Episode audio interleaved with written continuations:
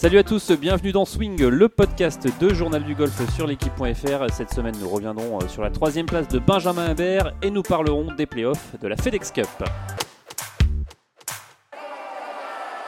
Et pour animer avec moi cette émission, Arnaud Thius et Martin Coulon du Journal du Golf. Salut Martin. Salut tout le monde. Salut Martin, alors plaisir de vous retrouver. euh, Ouais.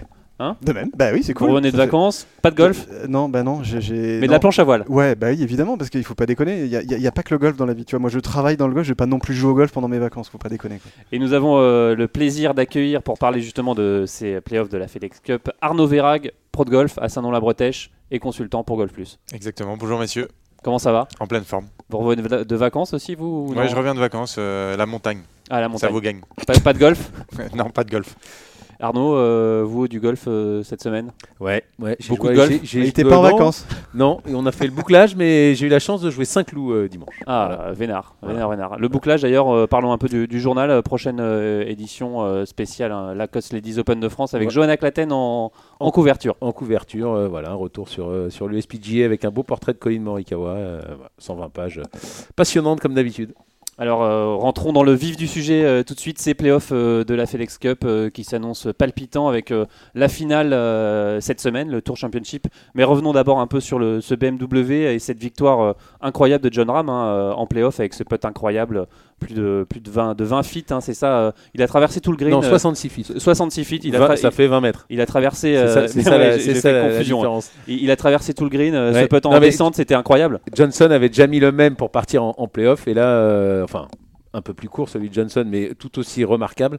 Et là, ouais, non, c'était. euh, on est resté euh, sans voix. C'était, euh, bah, c'est tout ce qu'on aime dans le golf. hein. Arnaud, c'est euh, palpitant ces, ces, ces playoffs. Ouais, il y a un FedEx. suspense euh, incroyable. Et puis, j'ai envie de dire, même depuis le- la reprise euh, post-Covid, on a quand même euh, bah, beaucoup plus de joueurs euh, qui sont là pour gagner. On a un suspense à chaque fois incroyable. Et euh, on a sans arrêt un numéro 1 mondial qui change. Il y a beaucoup plus euh, de joueurs qui sont en passe de pouvoir devenir numéro 1. Il y a sans arrêt des projections qui changent. On a vu Dustin Johnson, il y a eu Ian Ram, McIlroy pouvait revenir, etc. C'est assez palpitant. Justin Thomas a aussi été numéro 1 mondial. Donc ça n'arrête pas toutes les semaines et puis c'est- bah, vraiment le spectacle à l'américaine. Alors John Ram, qui gagne en playoff. Faut rappeler quand même qu'au troisième tour, il a fait quand même une boulette incroyable euh, de, de ne pas marquer sa balle. Il a ramassé sa balle euh, sans la marquer Moi, j'aime bien. green. Ça, ça me rappelle les boulettes de Benjamin Cadieu. Mais quand- comment on, se pose la question comment c'est possible à ce Bah, niveau-là de faire cette erreur? Non, mais lui-même, il ne sait pas comment. euh, Parce que comment même un possible. amateur, euh, on va dire lambda, euh, marque sa balle et la ramasse. Ah, il pensait, je pense, euh, vraiment à autre chose. Et, ce qui est drôle, c'est que euh, il le dit après euh, en, débrief de, sa partie. J'espère que je vais pas perdre d'un coup euh, dimanche, quoi. Et là, il, joue, le playoff, s'il avait pas fait cette boulette, il aurait peut-être euh, gagné sans. Ouais, c'est toujours pareil. Après, on ne sait pas ce qui serait passé le, ce qui serait passé le lendemain. Il n'aurait pas joué de la même façon. Il n'aurait pas eu le même score. Donc, c'est- dur de réécrire l'histoire en golf. Mais en tout cas, c'est sûr que tout s'est bien terminé pour lui. Non, mais ce qui est drôle, c'est quand même il était en train de taper des balles au practice. Il attendait le putt de Johnson.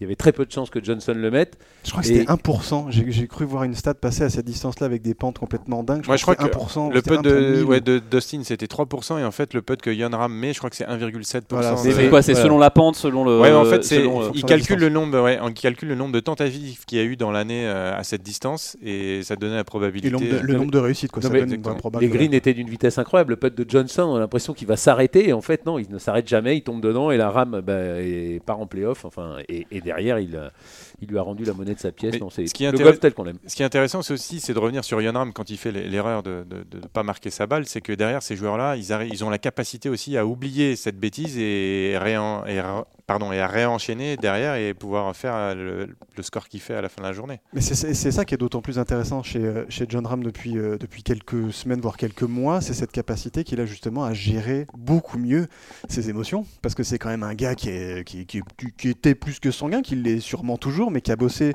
son préparateur mental, c'est un ancien euh, démineur, pour la petite blague, et il a réussi à déminer la bombe John Ram en gros quoi. Et, ça se voit, ça se sent. Moi j'ai vu de loin, sur mon île de lointaine, j'ai quand même vu passer deux trois tweets et j'ai vu quelques images et je vois, tu, le vois au practice quand il, il est prêt quoi. Il n'y a pas d'émotion, il est prêt, il va à la bataille. Il a rentré son pote, euh, mon, mon foufou, euh, mon foufou Dustin Johnson, mais je suis prêt, je suis dedans, je vais y aller. Même si j'ai fait une boulette euh, au troisième tour, je suis quand même dedans et il gagne à la fin avec un peu monumental et cette réaction qui est, juste géniale. Quoi. Donc, moi, c'est ça que je, que je trouve vraiment fascinant chez ce bonhomme-là, c'est cette évolution-là vers Mais un joueur plus. euh, Il est, il est super intelligent. Moi, c'est comme McIlroy. Quand Yon Ram parle et fait des interviews, c'est passionnant. Et encore une fois, il a parlé, il a parlé golf, mais sur, il s'est aussi exprimé sur le Covid. Enfin, c'est comme McIlroy, c'est des, joueurs qui sont à l'écoute du monde autour d'eux. Et puis, Et c'est pas il- étonnant qu'il ait évolué parce que c'est vraiment un mec super intelligent. Et il n'a pas peur de s'engager pour, euh, pour les mouvements Black Lives Matter et, et ce, et ce genre de, ce genre de choses. Donc c'est quelqu'un qui prend position et qui n'a pas peur de, de ça non plus. Donc ça aussi c'est intéressant. C'est un gars qui se pose. Voilà, blum. J'aime Alors, bien ça. alors Arnaud, pour revenir, euh, là je vais parler à Arnaud Verrag, le, le pro, pro de golf, quoi, pour revenir à un putt, euh, ce putt de John Ram, quand on, est, euh, quand on a ce, ce- Yon, ce- Yon. de Yon Ram, euh, ce- ce- un Moi, putt comme ça, dit John pour de vrai. un putt comme ça, il y a- c'est- évidemment c'est un peu de chance. Qu'est-ce que- qu'est-ce qu'on conseille quand on est pro, en un amateur? Il a un putt comme ça, c'est quoi? C'est viser une zone. euh, bah, évidemment là il y a de la chance euh, qui rentre en, en jeu, mais euh, Bah, il y a la chance, mais déjà, le contexte qui est différent, c'est que déjà, c'est on joue pour gagner et au pire, on finit deuxième. Donc déjà, c'est pas la même chose que d'avoir un euh, quand vous êtes dans un tournoi pour faire ça. Évidemment que la priorité, c'est d'analyser la pente et de se mettre sur un putt comme ça. Si vous mettez en dessous de 2 mètres, ça reste un super putt, quoi qu'il arrive. Après, derrière, vous avez la probabilité de mettre le putt ou non. Euh, si vous êtes un bon joueur, on est proche en dessous de 2 mètres. euh, on va dire à 2 mètres, on est à 60-65%. Si on a 1 mètre, on est à 95 ou ou 98% pour un, joueur qui est euh, à un chiffre. Mais donc c'est vraiment l'obligation, c'est d'aller chercher le putt. Si elle glisse dedans comme elle, elle fait, c'est super. D'ailleurs, le putt de Ram, il arrivait quand même un petit peu fort aussi. hein, elle prend en plein centre, tant mieux. hein, mais ça peut filer assez vite, 2-3 mètres derrière, avec ses greens qui étaient très rapides à Chicago. Alors messieurs, euh, projetons-nous maintenant sur euh, Atlanta, le Tour Championship. Euh, vous allez commenter cette semaine, Arnaud, ce, ce Tour Championship sur Golf Plus. Vous aimez commenter ce, ce- ce type de tournoi, ce genre de tournoi? La Alors- question piège. Ouais. Bah, évidemment, c'est fabuleux puisque vous avez les 30 meilleurs joueurs de la saison. J'ai envie de dire aussi, ce qui donne un peu plus de charme, je pense que ça peut être un bon débat, c'est aussi la nouvelle formule depuis l'année dernière. Euh, en tout cas, pour les téléspectateurs et pour nous, consultants et, et le Rappelez la journaliste- formule. il faut euh, rappeler la formule. euh, Alors la, la formule, c'est que en fait, on va rendre des coups. Euh, Il y a des joueurs qui vont partir avec des coups d'avance. Donc le numéro 1 va partir à moins 10 et ensuite ça va être dégressif où le, le 30e va partir dans le par. Donc en fait, on donne des coups d'avance aux autres. L'avantage, c'est que c'est beaucoup plus lisible pour nous dans le tableau de score. Ça permet de faire moins de projections, sinon c'était des calculs de... C'est-à-dire que. Dustin Johnson va partir avec deux coups d'avance sur John Ram. Exactement. Dustin Johnson part à moins 10. Euh, Yon Ram va ensuite euh, partir à, à moins 8. Et ensuite, c'est dégressif à, à chaque fois. Justin Thomas, moins 7, Webb Simpson, moins 6, ainsi de suite, jusqu'au dernier qualifié euh, qui seront dans le par. Donc en fait, dès le premier tour, on sait tout de suite qui est positionné ou non. Euh, L'année dernière, c'était la première. C'était intéressant. Maintenant, je pense que les joueurs, c'était aussi un petit peu nouveau. Ils ne savaient pas trop est-ce qu'il fallait attaquer, gérer déjà dès les premiers tours quand on part avec de l'avance. Euh, je pense que c'est beaucoup plus ludique, c'est beaucoup plus sain. Et pour, nous, c'est vite des calculs d'apothicaire. Euh, alors là, la projection, il est calculé. c'est un peu plus difficile. Il me semble que McIlroy s'était imposé. hein, il avait 5 coups de retard sur Thomas et il avait remonté McIlroy. Donc voilà, ça laisse une chance à, à tout le monde. Même 10 coups de. Quand on voit Johnson, bon après c'est Dustin Johnson qui a gagné avec 11 11 coups d'avance, on peut penser que tout le monde a sa chance. Après, c'est sûr que c'est quand même les meilleurs joueurs du monde devant, donc ça va être compliqué d'aller les chercher. Mais cette nouvelle formule, c'est quoi? Il y a un côté moins loterie qu'avant ou euh, c'est Bah, Il y a euh, un côté moins calculateur, c'est qu'avant, les cinq premiers avaient euh, leur destin en main et seuls les cinq premiers, s'ils gagnaient, ils étaient sûrs de gagner la FedEx. Après, il fallait faire vraiment un calcul euh, très compliqué, savant, savoir que lui, il avait euh, tant de projections. Là, je dirais pas que c'est c'est fair play, parce que c'est le seul tournoi, c'est le PGA Tour qui fait ça. C'est la première fois que ça arrive. C'est comme si d'un coup, à la fin de la saison, on vous dit, bah, vous partez sur cette dernière compétition avec des coups d'avance. Est-ce que c'est vraiment du golf ou non? En tout cas, la formule est, intéressante. Il n'y a que les Américains pour nous pondre des choses comme ça. Et mine de rien, c'est intéressant. Alors l'année dernière, on avait fait justement, on avait fait le comparatif entre si on avait enlevé les points, McIlroy aurait gagné quand même. On va voir euh, cette année. Je pense que on aura aussi les projections de voir euh, sans les points et avec les points ce que ça donne. Mais en tout cas, ça permet d'avoir un jeu euh, qui est beaucoup plus euh, limpide à suivre euh, à la télévision.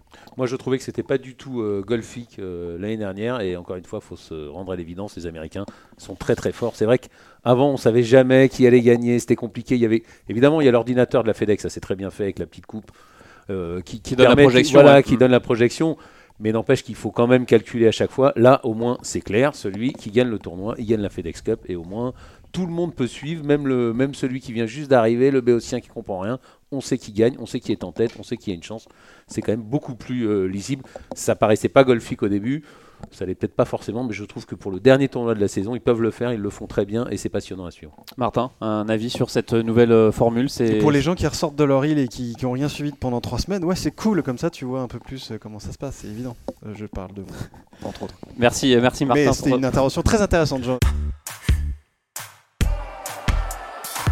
Alors justement, j'aimerais bien revenir un peu aussi sur euh, sur McIlroy, euh, McIlroy qui était un peu euh, qui était qui était dans le coup au début de, cette semaine. on le trouve un peu moins tranchant quand même, Rory, ces, bah, quelques dernières saisons. Ah, par contre, ça j'ai suivi. Excuse-moi. Enfin, le gars, il est un peu joliment perturbé, si je ne dis pas de bêtises. Oui, puisqu'il va être papa. Il va être papa. Donc, il a le téléphone branché dans la poche en permanence. Ça, joue un peu. Ouais, ça, joue, un ça peu. joue un peu, mais c'est pas c'est pas de hier qui, est moins performant, Rory. Ouais, de, ailleurs.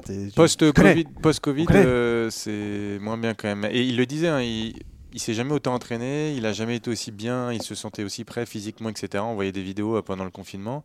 Et étonnamment, il a du mal.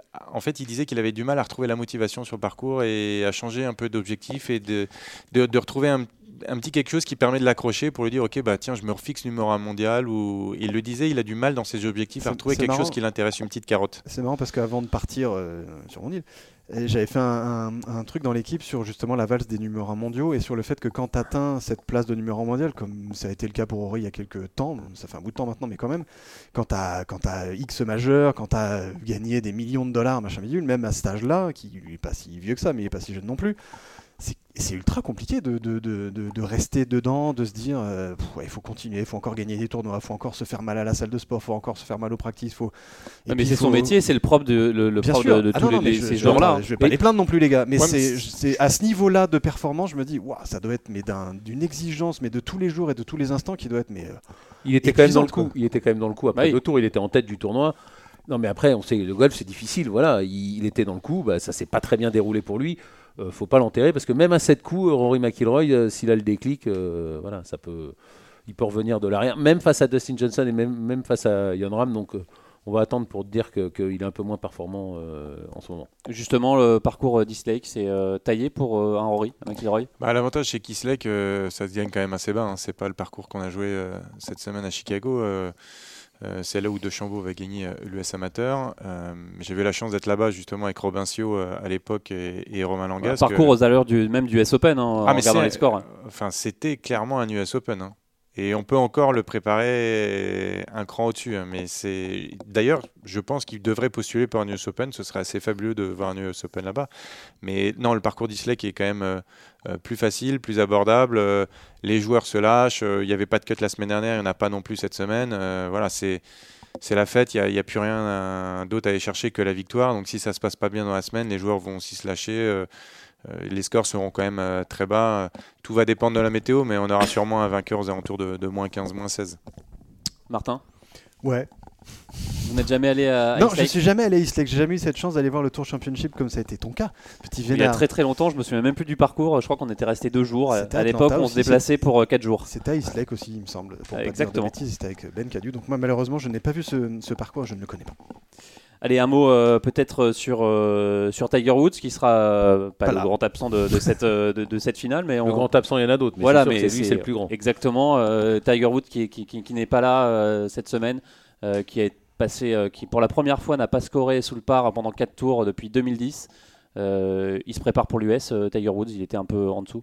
Ouais, moi, de toute manière, c'est une demi-surprise. Tiger, il n'a pas beaucoup joué. Son caddie était intervenu en disant, il a fait une petite interview d'ailleurs je trouvais que c'était un peu limite parce qu'on sait que Tiger il aime pas trop qu'on parle en disant bah ce serait bien qu'il joue deux semaines de suite quand même parce que c'est un peu pénible et, c'est vrai que Tiger a très peu joué euh, donc du coup bah forcément à un moment quand vous jouez pas beaucoup vous avez beau être Tiger Woods surtout on le sait avec ses soucis de dos euh, retrouver des sensations en compétition c'est pas pareil que de jouer avec euh, les copains la bière dans, dans, la voiturette avec la musique à fond c'est pas du tout la même ambiance donc Tiger c'est normal maintenant voilà, Tiger Woods, moi je suis pas inquiet pour lui. Euh, si le dos commence à tenir, euh, lui son objectif il est clair. Hein. On le sait, c'est les majeurs. Il va lui rester aller peut-être, euh, on, on va être sympa, on va lui dire 7 ans à fond. Ça fait 28 chances. Il y en a que 3 à gagner, 4 pour dépasser Jack. Moi, j'y crois vraiment euh, fortement là-dessus. Donc, euh, je pense que tout va être mis, l'accent va être Enfin, mis les majeurs, c'est quand même plus dur à, à gagner, on va dire, qu'une simple victoire sur le PGA Tour. hein. C'est pas un cran dessus quand même, non? Ouais, plus dur oui et non, mais d'un autre côté, le Master, c'est un parcours qui, c'est le seul Augusta où vous avez tout le temps le même parcours. Euh, de temps en temps, il y a des rotations qui lui plaisent bien. Quand on repart à Saint-Andrews, c'est un parcours qu'il affectionne. Euh, quand on va sur des parcours du US Open aussi, sur Pebble Beach ou, ou des parcours à Torrey Pines où il a déjà gagné, des rotations qui vont revenir. Il y a quand même une vraie chance qu'il y arrive. Maintenant, encore une fois, il y a, il y a plein de choses. Oui, c'est peut-être plus facile de gagner un tournoi du PGA Tour, mais il n'aura pas la même motivation pour aller gagner un majeur que d'aller gagner un, tournoi du PGA Tour. Donc, je pense que vraiment, Tiger, il faut pas du tout l'enterrer. Il faut plus s'attendre aux années Tiger Woods qui dominaient euh, à outrance. Il faut plus s'attendre à voir Tiger Woods jouer 20 tournois dans l'année. Il va en jouer 12. Maintenant, il faudra qu'il arrive à, faire son calendrier correctement pour essayer quand même d'arriver euh, avec des formes, euh, avec des pics de forme justement sur les majeurs. Euh, vous n'êtes pas inquiet, euh, Arnaud Moi, j'ai trouvé, je l'ai trouvé un peu raide quand même. Et en écoutant euh, Fabrice Tarnot, un, de vos collègues qui trouvait qu'il tournait pas beaucoup, moi, je suis un peu plus inquiet quand même sur. On sait qu'il a eu de, gros problèmes. Voilà, c'est encore une fois, si, si le dos va, tout va.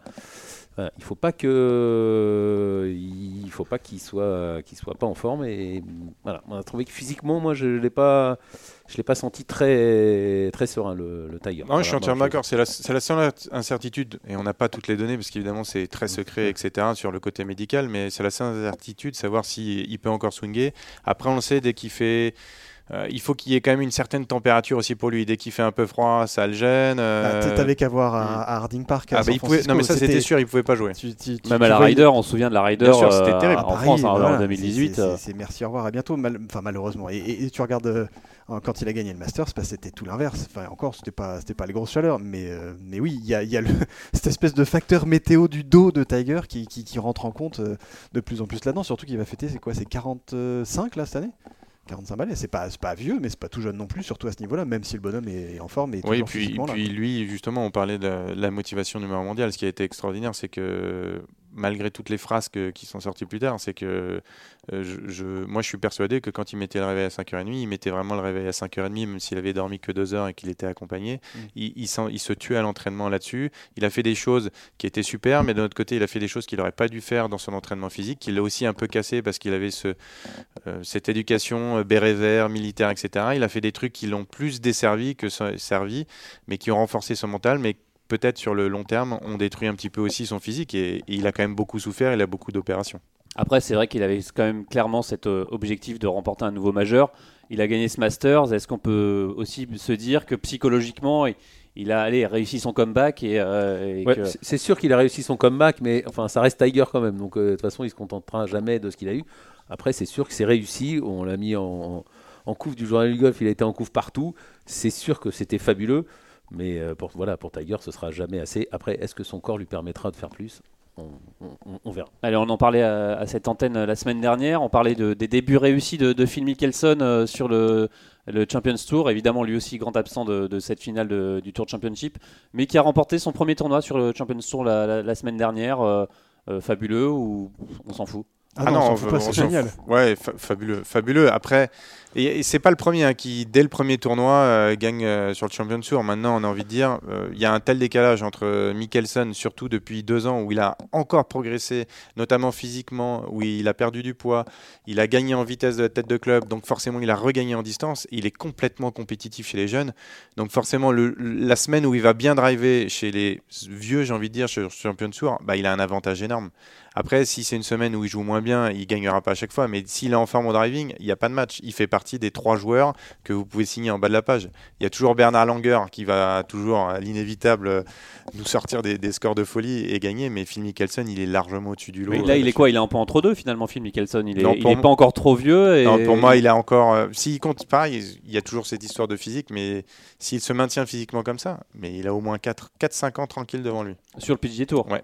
Ouais, parce Arnaud que ça fait, ça fait un peu, pardon, euh, Ouais, Arnaud, ouais. ça ça fait un peu de Champions Tour 3.0. Euh, Moi, je veux voir Phil Mickelson balancer des drives dans tous les sens. A l'impression de voir Bryson de Chambaud, mais chez les yeux, quoi. Bah, Il y, genre, y avait, il y avait un tweet qui Chez était marrant. de- Martin, Chez les Ouais, yeux, ouais, chez les les yeux. yeux. Ah. Il y avait un tweet qui était marrant de Macaulay Culkin, le- donc le gamin Ouais. qui avait fait Maman, j'ai raté l'avion, j'ai 40 ans, c'est bizarre, j'ai 40 ans et Phil Mickelson joue le Champions Tour à, à 50 ans. C'est ça qui était terrible comme tweet.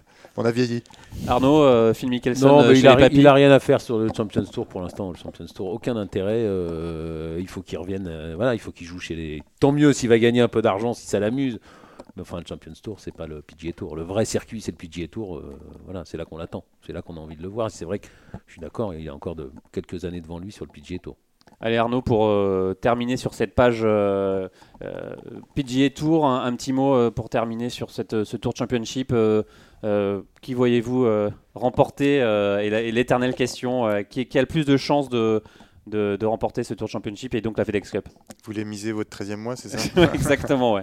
Euh, non, je dirais il y a quand même les, les écarts pour moi sont à prendre en compte. Je dirais que les les 10 premiers joueurs jusqu'à Hideki Matsuyama qui est moins 4 et Dustin Johnson qui est moins 10, les 10 premiers joueurs ont vraiment une chance. Après, euh, je vois mal euh, un joueur qui est euh, dans le par ou qui est moins 1, moins 2. Il faudrait vraiment qu'il fasse une super semaine parce qu'il a quand même du retard sur le, premier. On part avec entre 8 et 10 coups de retard. Ça va être très compliqué quand même, même sur 4 tours, sachant que le parcours est jouable.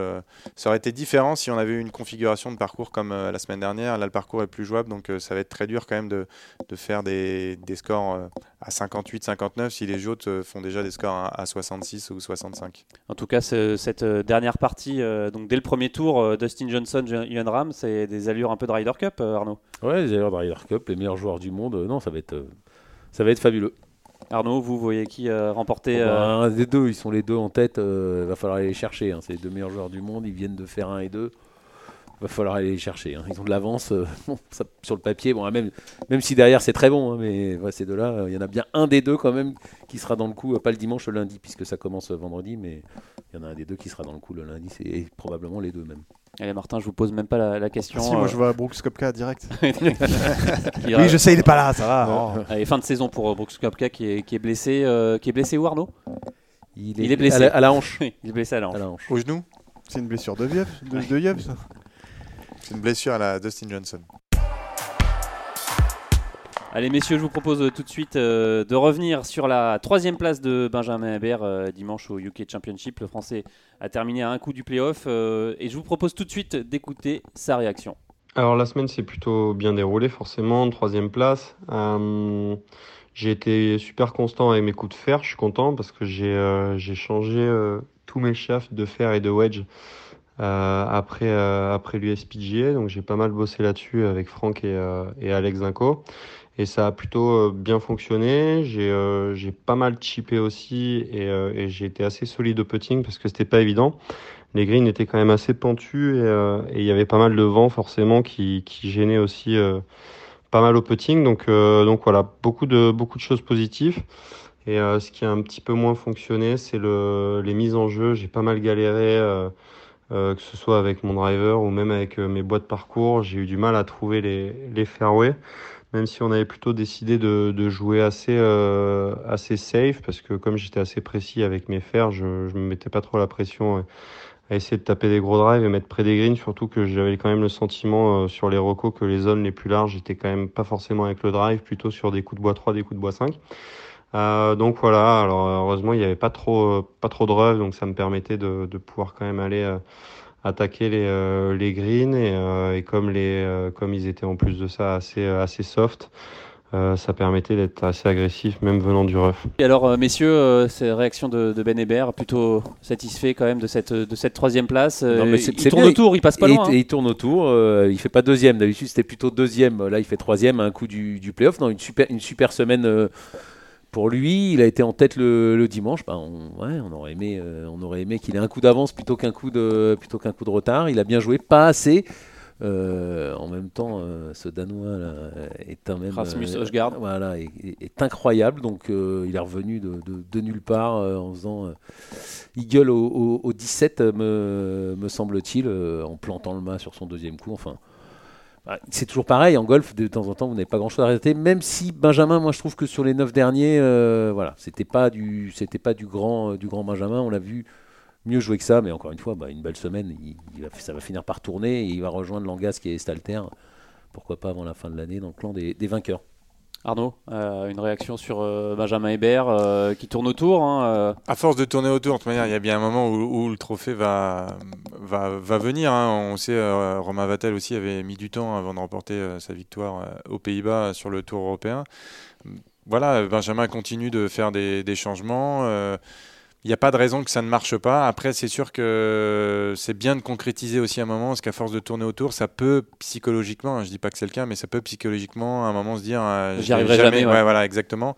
Euh, maintenant, je suis pas inquiet. Il est, il est, bien entouré. Il a une bonne équipe autour de lui, euh, donc il n'y a pas de raison que que ça ne change pas. La seule chose qu'on verra, c'est voilà, est-ce qu'il sera capable de pouvoir jouer un ou deux majeurs et d'être compétitif sur ces tournois-là, parce que pour moi, il y a encore un le décalage est encore plus creusé entre le, circuit européen et le PGA Tour où bah, il n'y a pas les mêmes dotations, il n'y a pas le même euh, champ de joueurs. Donc du coup, pour les points mondiaux, c'est très compliqué pour des joueurs comme Benjamin de pouvoir réintégrer le top 100 pour éventuellement faire quelques tournois, voire même le top 50 qui est l'objectif de tout le monde pour jouer les majeurs, les championnats du monde. et puis on le voit euh, même avec euh, Victor Pérez cette année, l'adaptation au PGA Tour est pas simple. Hein. Il a du mal, Victor Pérez ses premiers tournois ont été, ont été compliqués sur, sur le PGA Tour. Oui, ça a été compliqué pour plusieurs raisons. Il n'avait pas son caddie, hein, JP Fitzgerald qui était bloqué à Dubaï et qui voulait pas. Après, il ne pouvait pas voyager à cause du Covid parce que Dubaï avait ouvert, mais il voulait pas y aller, ce qu'on peut comprendre. Euh, bah, il n'y a pas sa femme, il n'y avait pas son coach. et puis, bah, le PGA Tour, on le dit, hein, c'est une ambiance qui est complètement différente. vous n'avez quand même pas vos repères, ils connaissaient pas les parcours. c'est pas évident. Et il faut trouver l'alchimie. Ça s'est pas bien passé. Et surtout, dès qu'il ratait des on avait l'impression, parce qu'on n'a vu aucune image, donc c'est très dur d'interpréter. On a eu quelques échanges avec Victor, mais très succincts. Mais on a l'impression qu'au chipping, euh, il y avait quand même des grosses difficultés. En tout cas, les statistiques montrent qu'au euh, chipping, il était en difficulté. C'était le vrai travail. Euh, quand on avait discuté avec Mike Maggard, bah, justement mm. dans un podcast avant, avant quelques congés, il mérité ou pas, je ne sais pas, ils en avaient pas mal, ils avaient pas mal accentué le boulot là-dessus, sur ce secteur du jeu, sur le côté chipping. Je pense que c'était des problèmes de, de visualisation et, ce genre de petites choses et apparemment ça a l'air d'être un peu, un peu ouais, je pense que c'est il, il avait quand même terminé 22e de donc c'est ah ouais bah oui c'est un il avait vu ouais justement Mike Maggart qui avait été le qui avait été le voir là-bas. Ils ont bien bossé ensemble et c'était mieux euh, l'USPGA. Bon là il est revenu en Europe. Ça s'est mal passé euh, cette semaine. On va voir euh, la semaine prochaine en Espagne et puis après évidemment à l'US Open. Mais visualisation pour moi technique aussi parce que bah, les greens du PGA Tour c'est pas la même fermeté que, que le circuit européen. On sait que la vitesse des greens elle est quand même encore plus importante et le rough est souvent plus difficile même si on a des tournois en Europe quand on va oui en Angleterre et tout euh, il fait pas beau le rough pousse etc mais la préparation d'un tournoi du PGA Tour est quand même un cran au-dessus et il suffit qu'on commence à rater un ou deux chips ou on rate du mauvais côté bah, de temps en temps en Europe euh, aller une fois sur trois on arrive à faire chip putt même sur un chip très compliqué peut-être qu'aux États-Unis bah, l'exigence technique est encore plus importante. Et une fois qu'on commence à se mettre le doute, on se met aussi. Et tu prends vite des gros bouillons. Ah ouais, et du coup, on, se met la pression sur le grand jeu en disant faut pas rater, faut pas rater. On a du mal à se lâcher. Donc cercle vicieux. Ouais. c'est ce que m'a dit euh, Mike Maggart, moi, qu'effectivement, il y avait une perte de confiance euh, dans son swing. Et voilà, mais ils ont apparemment tout remis en place et on espère que la deuxième partie de saison sera bien meilleure sur le PGA Tour. Allez, pour revenir à, Benjamin Hébert euh, et ce UK Championship, est-ce que vous avez vu ce, coup qui est peut-être le coup de la semaine ou même le, coup de l'année Ce slam dunk Eagle au trou numéro 6. Mhm. Euh, c'est pareil, ça c'est euh, au niveau des statistiques, c'est rarissime. Alors là, le, le, fait que ça touche le trou et que ça reste dedans, là c'est ça il faut calculer, ça je sais pas, mais on est à 0, quelque chose, ça c'est sûr, parce que que ça touche le trou et que ça ressorte, ça arrive, mais que ça touche le trou et que ça reste dedans, slam dunk là comme au basket, c'est incroyable. Alors on écoute euh, justement, il va nous le raconter ce slam dunk Eagle Benjamin Hébert. Alors oui, en effet, j'ai fait ce slam dunk comme tout le monde dit. Euh, au trou numéro 6 qui en plus de ça est, vraiment un trou compliqué. La mise en jeu est vraiment tendue. Mais bon après c'est vrai qu'une fois que c'est vraiment la mise en jeu qui pose problème sur ce trou-là. Bon après j'avais quand même un coup de fer 5 dans les mains. Le drapeau était sur la deuxième partie euh, sur un plateau euh, au fond à gauche du green. Donc j'avais, je crois qu'on avait 178 mètres en plus avec un vent de face venant de la droite entre une, une heure et deux heures.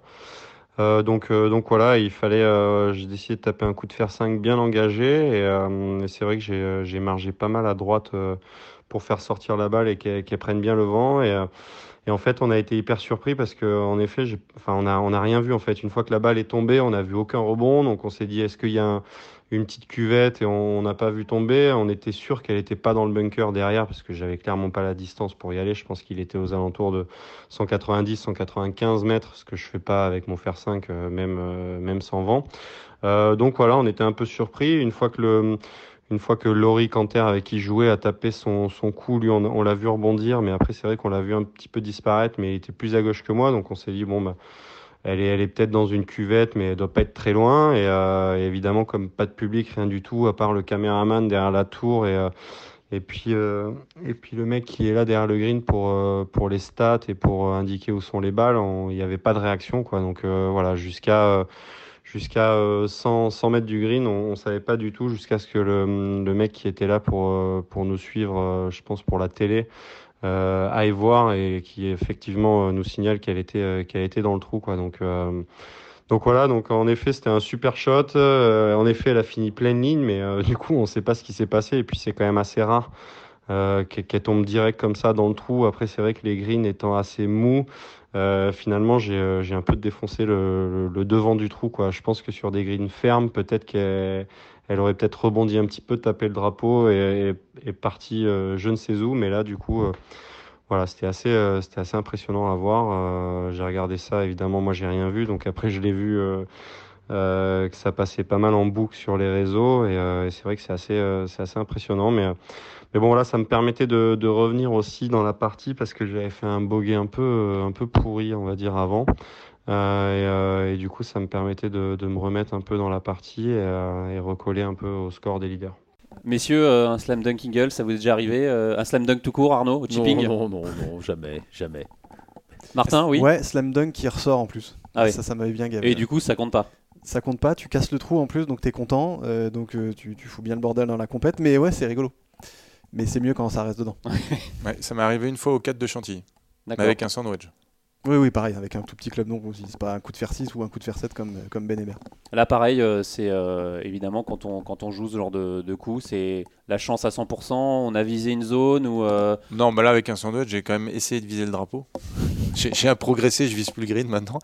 Non, mais on essaie de faire un bon coup. Là, avec un petit club, on vise le drapeau, et puis bah, il y a la distance qui est bonne, l'alignement, et puis après, il y a le facteur chance quand même qui est inévitable. Hein. Après, qu'elle finisse à 2 cm, 1 mètre ou qu'elle finisse dans le trou, c'est pareil, mais on le coup était quand même bon à la base. Hein. Mais avec un petit club, c'est quand même plus facile d'aller chercher un drapeau qu'avec un club intermédiaire ou un long club. Ce que je trouve intéressant sur ce genre de coup, et là c'est Arnaud le coach qui pourra vraiment confirmer mes dires, c'est euh, dans, une dynamique de compétition, surtout dans un dernier tour comme ça, quand on est en route pour la gagne, quand on, quand on réussit ce genre de truc là, tu te dis ah est-ce que c'est pas le jour quoi? Est-ce que, est que mentalement ça peut jouer ça ah pour, Clairement, surtout qu'il sortait d'un bogey au trou d'avant. Ouais, ça, le remet, ça le remet à moins. Il était à moins 10, ça le remet à moins 12. Il était dans le par, il revenait dans le par. Il, va chercher le drapeau parce que c'est quand même un, bon coup. Il va chercher le drapeau en essayant de dire tiens, le drapeau il me plaît, j'essaie de faire cette trajectoire et d'aller chercher un birdie. Et là, gros bonus, euh, Eagle qui tombe. Euh, ouais, moi ça me d'un coup. Là, je me prends pour Tiger Woods. Allez, on va en poursuivre avec euh, Benjamin Hébert qui va nous, nous raconter un peu le, programme, euh, évidemment, son programme des semaines à venir, euh, toujours sous cette toile de fond Covid.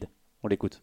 C'est un petit peu flou, même si évidemment cette semaine Valderrama et puis le Portugal la semaine prochaine.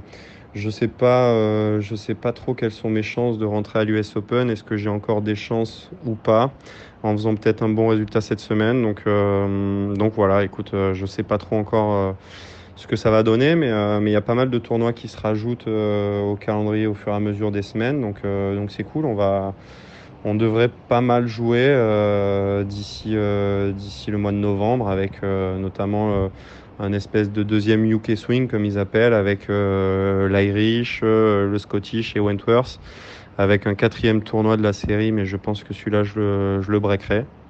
Mais euh, bon, voilà, tout reste encore à, à voir, évidemment, selon, euh, selon comment évolue aussi la situation en Europe avec, euh, avec le Covid, les quarantaines ou pas les quarantaines, etc. Même si nous, on a quand même des, des passes droits avec, avec la bulle que met en place le Tour européen. Et, et voilà, on a quand même pas mal de chance aussi parce qu'ils font vraiment du super boulot et ça nous permet de, jouer, quoi. Même si c'est pas euh, évidemment une saison habituellement, que les prize money sont pas aussi intéressants que d'habitude, mais, euh, mais au moins on, on, peut jouer et en plus de ça sur des parcours intéressants et dans des bonnes conditions. Donc, euh, donc voilà, c'est cool.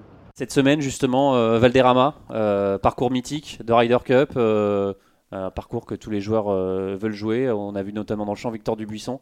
c'est un signe bah, c'est un signe. Victor Pérez, euh, euh, qui est là aussi. Martin Keimer qui disait aussi que c'était une super préparation pour l'US Open. C'est sûr que le Belfry plus euh, puis Valderrama, on fait quand même difficilement mieux en Europe. Il n'y a pas beaucoup d'argent en jeu, en tout cas pour ces joueurs-là. C'est des petites dotations, mais en tout cas, c'est deux super parcours et deux super préparations, effectivement, pour, pour l'US Open. Arnaud Ouais, Valderrama, parcours incroyable, très dur, très exigeant sur les mises en jeu parce qu'on peut faire des bons coups et être euh, snooké derrière les arbres. Hein, et qu'il y a beaucoup d'arbres en jeu. Snooké.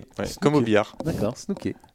Des Oui. yeux, ils disent pas. Ouais. ok. Non. Ah bon Donc snooker derrière les arbres et, euh, et du coup oui, parcours euh, difficile avec des greens surélevés ou aussi pareil il faut pas mettre trop de spin parce que souvent on fait le coup on a l'impression d'être au finish et puis le temps que vous rangez le sac il y a la balle qui redescend du club donc euh, non parcours euh, très intéressant pour les joueurs et qui ensuite euh, vont aller à l'US Open même si le setup sera pas tout à fait pareil mais c'est quand même un parcours exigeant qui déjà vous prépare et vous met dans les conditions du majeur. Alors pour l'instant dans, le champ, pas de Michael Lorenzo Vera non plus, qui, se concentre apparemment sur les majeurs. Euh, vous comprenez cette, euh, cette décision de ne pas jouer euh, l- Ça lui a réussi à l'USPGA, euh, il commence à bien se connaître, il a dit que maintenant moins il jouait, mieux il jouait, ben, euh, faisons-lui confiance. Enfin, c'est, encore une fois, il a, il a quand même plus de 30 ans, euh, Mike, il commence à se connaître. Voilà, on verra bien. De toute façon, après, c'est toujours pareil, hein, c'est les résultats qui parleront. Puis le fait de peut-être de cette année, qui, une année on va dire qui ne compte pour rien, pour ce genre de joueur comme Michael Lorenzo Vera, ça, ça, ça joue aussi. euh, Oh, non, mais c'est, il faut quand même vous préparer. Donc, euh, bah, soit vous jouez, soit vous considérez que on vous- sait qu'en plus Valderrama, c'est un parcours qu'il affectionne. Oui, oui, qu'il affectionne, mais voilà, c'est à vous de savoir comment gérer votre, votre saison et vous, euh, à vous d'arriver à votre meilleur euh, sur, les, sur les tournois qui comptent. Euh, si vous, estimez qu'il ne faut pas jouer avant, bah, jouez pas avant. L'avenir nous dira si- s'il a eu raison. Ah Bah, c'est exactement ça. hein. S'il n'y a que les résultats qui parlent, c'est comme De Chambaud, cette prise de masse et Woodland euh, qui maigrit. Euh, lequel a raison? Bah, Celui qui jouera le mieux, exactement. Donc là, pour Mike, euh, il se fait confiance. Je pense qu'aussi aussi ce système de pouvoir profiter de, pour une fois de sa famille et de ses enfants, qu'il n'a pas souvent l'occasion. Et puis, il bah, faut faire tourner la voiture aussi, sinon elle prend la poussière dans le garage. Ça, ça prend jamais la poussière dans le garage, je te le dis direct. Mais jamais. Mais il y a- moi, je, moi, jamais. Non, mais pour, euh, pour euh, dire Pour quand même- rebondir, pour rebondir de façon euh, Plus sérieuse. euh, bon, plus sérieuse, j'en sais rien, mais bon, c'est vrai que Mike, on n'a plus trop de contact avec lui, donc c'est un peu voilà, donc on ne sait pas trop ce qui se passe, mais c'est clair que moi, je me dis aussi que c'est la semaine de la rentrée, là, cette semaine, des enfants, tu vois, et que quelque part, tu vas me dire, oui, les professionnels de golf, faut aller jouer, machin. Là, bon, Ah non, mais ça se justifie totalement, comme le dit Arnaud. Évidemment, cette semaine, c'est une année, c'est une année, cette année, c'est une année un peu particulière Voilà, où les joueurs so- savent qu'ils vont avoir leur carte. peux te dire, voilà, il a aussi envie d'être chez lui, voilà, c'est peut-être peut aussi tout bêtement ça. Bon, bref, on, on sait pas, on, on suppute. Surtout avant de partir euh, aux États-Unis. On rappelle qu'il euh, va jouer l'US Open, euh, Michael Lorenzo Vera, comme euh, Paul Barjon, euh, Romain Langasque et donc Victor, Victor Pérez. Pérez. Record, euh, record euh, français de tous les temps. 4, c'est cool. Il y en avait eu trois en 2016 et 2017. Nous nous sommes penchés sur les stats avec la Fédération française de golf. Donc Wow. c'est record absolu. euh, c'est- Record absolu. bien pour le, le golf euh, français.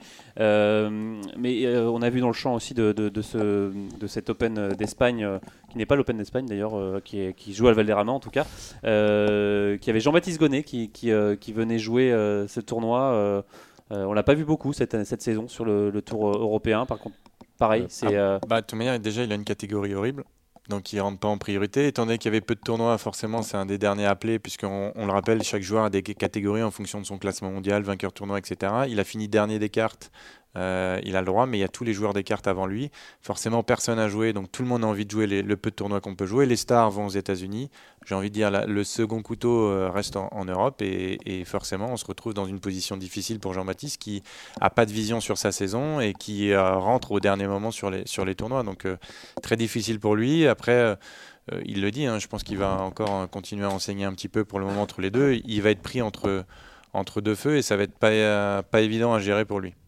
Alors on l'a vu, hein, ça peut des tournois, même si la dotation est faible, ça peut aussi changer une carrière. On l'a vu avec euh, Joël Stalter qui, euh, bah, qui a gagné, euh, qui a gagné il y a, il y a quelques, il y a quelques semaines et qui voilà, bah, du Mais coup c'est ça a son trouve. exemption Ouais. et, et va pouvoir jouer sur le Tour européen. C'est ça que je trouve très intéressant dans ces tournois, dans cette espèce de silly season qui, qui dure depuis des mois maintenant, c'est que bah, déjà ça joue. Euh, déjà, je trouve que sur le Tour européen, euh, bah, c'est assez, ça a l'air assez calme niveau Covid. Euh, T'as pas des masses de, cas positifs. Bon, t'as eu Alex euh, ici ou là, mais ça joue. Et, et surtout, les joueurs français, mine de rien, tirent leur épingle du jeu. Parce que t'as quand même deux gars qui, ouvrent leur palmarès dans cette période-là, qui est pas censée être une période de, folie furieuse. Et ben si, ça devient une, une période de folie furieuse, puisque tu as des opportunités de changer ton statut. Et ils les prennent, et moi je trouve ça vraiment chouette. Et surtout, on l'a vu, euh, c'est c'est euh, c'est pas des, des petits champs de joueurs. euh, on l'a vu cette semaine avec euh, Martin quoi. Keimer. Ouais. euh, euh, voilà, c'est Arnaud, vous vouliez rajouter quelque Non, chose? c'est deux, deux victoires en huit tournois, c'est quand, même, euh, c'est quand même pas rien. Ça fait 25% si je ne, si je ne m'abuse. Donc, euh, non, c'est, c'est, c'est, c'est chouette. C'est chouette. Et comme le faisait remarquer Martin, effectivement, ils ouvrent leur, leur palmarès. Donc, euh, tant mieux, tant mieux pour eux, tant mieux pour le, pour le golf français. A- Benjamin Hébert a failli suivre, euh, ça, aurait été, euh, ça aurait été top. hein, et pourquoi pas cette Ouais, semaine puis tu peux en toujours Espagne, arguer, oui, c'est des tournois à un million, c'est des tournois machin. C'est- mais ouais, c'est une non, victoire gagner, quand même c'est sur le gagner. palmarès. Gagner, c'est le but du jeu. le- C'est Mm. le but du jeu que Ouais, tu puis sois. Surtout, il y a l'exemption à aller chercher, c'est ça, ça. qui Et change. gagne Et sur pour, le tour pour un, européen. pour un joueur comme c'est un million, euh, mais il y a 140, euh, il y a 140 joueurs à battre comme à chaque fois, Mmh. et on sait très bien le niveau du golf mondial et européen maintenant. Même si les stars ne sont pas là, il faut quand même battre les 140 qui sont qui sont derrière. C'est un très bon niveau de jeu, donc euh, non non, ce ne sont pas. On l'a dit avec Romain la semaine dernière, ce ne sont surtout pas des victoires au rabais. Même Allez. si le chèque est plus petit que d'habitude. Allez, merci d'avoir suivi cette émission euh, et merci à Martin euh, d'avoir réalisé avec brio je, ce je sais pas, podcast. je sais pas si on va entendre grand chose, on verra, vous me direz à la fin. quoi. Allez, à la semaine prochaine. Salut. Bye bye.